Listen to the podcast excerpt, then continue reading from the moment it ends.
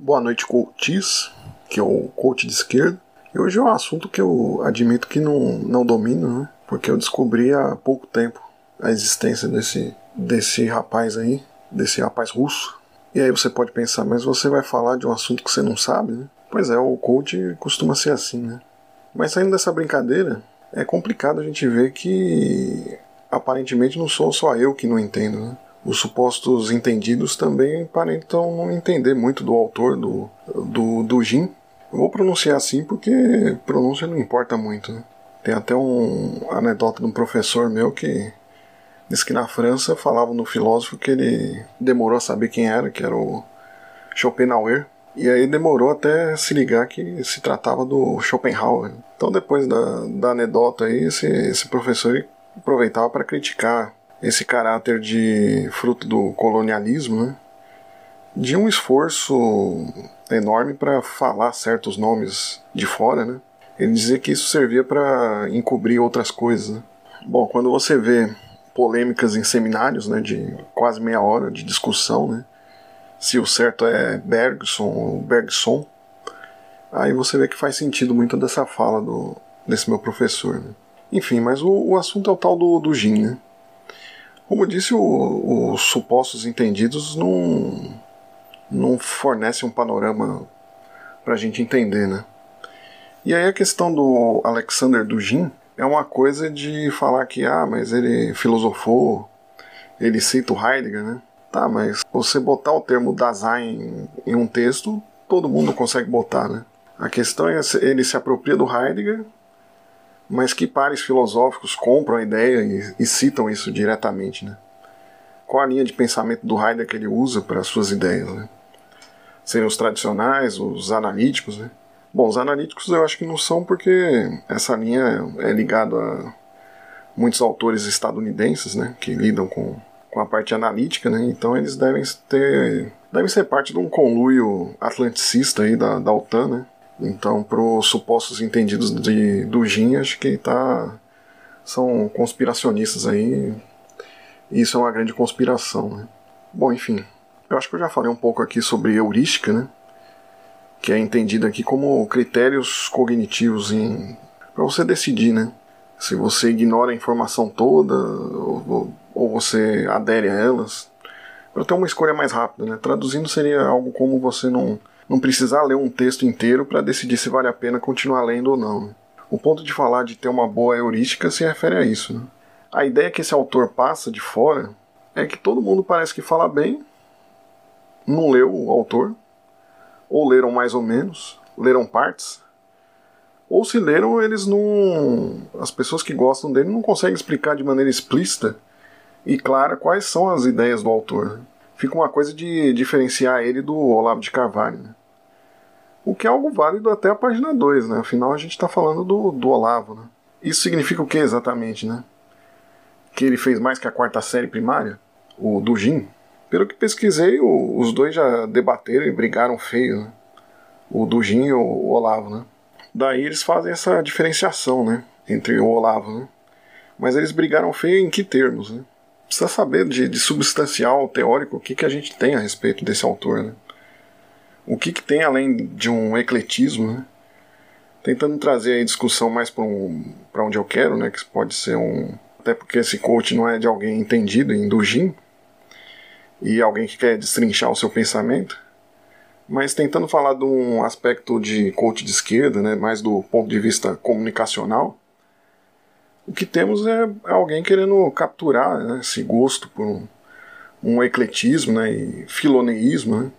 Filoneísmo significa o, o gosto pela novidade. Né? Então tem a geopolítica misturada com o ocultismo, num panorama aí é hermético, né?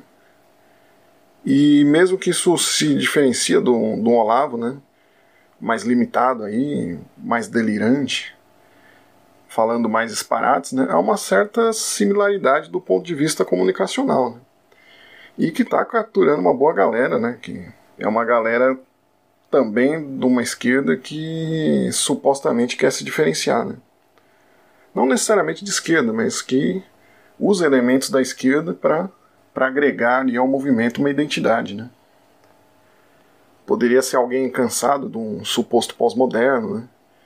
E encontra terreno na geopolítica para abordar as coisas dessa maneira. Né? É como um episódio do Seinfeld, né, que o Kramer e o Newman estão jogando o jogo War, né, de uma forma apaixonada. Aí o Seinfeld chega e comenta: ó, duas pessoas que não conseguem controlar as próprias vidas estão jogando uma guerra do, pelo controle do mundo. Né? Há um certo caráter aí empoderador, identitário e lacrador em muitos dos fãs de, do Jin. Supostamente o, o combate é contra uma esquerda, né? que supostamente estaria amparada apenas nisso. Né? Eles se dizem anti-imperialistas, anti-neoliberais, que sabem de coisas que ninguém sabe. E está falando que sabem de coisas que ninguém sabe, né? E aí, para usarmos um expediente do Losurdo, do autor Losurdo, né? Não é porque parece ser popular e anticapitalista que essas teorias de fato são, né? E tem esse norte, né?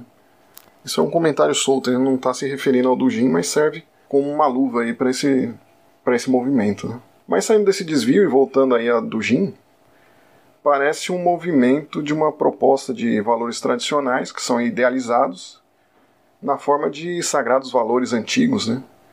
mas ganhando uma roupagem nova aí para, o, para os fãs do autor, né? como um movimento novo e insurgente aí contra uma suposta esquerda que não, não coloca mais o homem cis, hétero, cristão e branco num pedestal de protagonismo. Aí é o básico. Né? Não se precisa aderir automaticamente às chamadas armadilhas do identitarismo, né? Mas uma armadilha do identitarismo é justamente achar que identitarismo são só os movimentos de esquerda mais tradicionais. Né? Então tem um, um, claro reivindicar de uma ancestralidade aí por parte do, do Jin, né? com relação a, ao povo russo, né? E não é preciso a gente ler tudo, né? Saber todas as referências que ele faz, todo, todas as minúcias, né? É, o que acabam defendendo nele é um refinamento que ele tem, uma forma estilística, né? um suposto falar de dez línguas, uma complexidade ímpar aí de ecletismo que no fim acaba virando uma escrita caótica e circular. Né? Isso baseando no que eu, eu, eu vi do Olavo. Né? Não sei se é o caso dele, mas pelo que eu vi de relatos parece ser assim a escrita dele. Né? É mais para esse lado perennialista. Né? E o complicado é que o pessoal não sabe, o pessoal que lê não sabe explicar em poucas frases aí qual a ideia que ele quer passar, né? E por que, que é preciso defendê-lo, né? Isso é, acaba sendo complicado, né? Isso é quase como a gente defendeu o Temer aí por usar mesóclise. Né? Então, retomando o ponto aí do que tem de substancial, né? Ok, ele não é Olavo, mas o, o que tem novo aí em teorias espalhafatosas que no fim vão dar em um retorno às tradições contra um mundo que supostamente está se corrompendo. O que tem de novo nisso? Falam que ele não é neonazi, né? Que é algo óbvio aí para se dizer de, um, de, uma pessoa que é um russo nacionalista, né? Óbvio que ele não vai ser neonazi, mas aí você acredita que quem está criticando é mal intencionado, que quem vê nisso aí um que isso aí pode dar num fascismo tá errado, é um, uma pessoa que está ligado aí ao, ao OTAN, ao, aos atlanticistas, né? É sério mesmo que vai ter isso?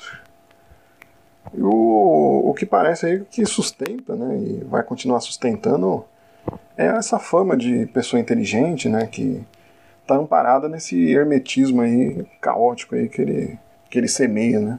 E aí quem guarda uma distância segura nisso aí é mais do que inteligente, né, para dizer o mínimo, né? Então é isso, marcar uma posição é fundamental, né? Nesse coach de esquerda é preciso entender aí o quanto essa comunicação conspiratória ela engaja, né? Mesmo que revestida aí de antineoliberalismo, anti-Estados Unidos, anti-OTAN, Atlântico, quem tira a luta de classes da geopolítica pode acordar com um nazista aí na sua cama, né? Se não, não ficar esperto. Né? Então o coach foi esse hoje. Um abraço do coach de esquerda e até o próximo coach.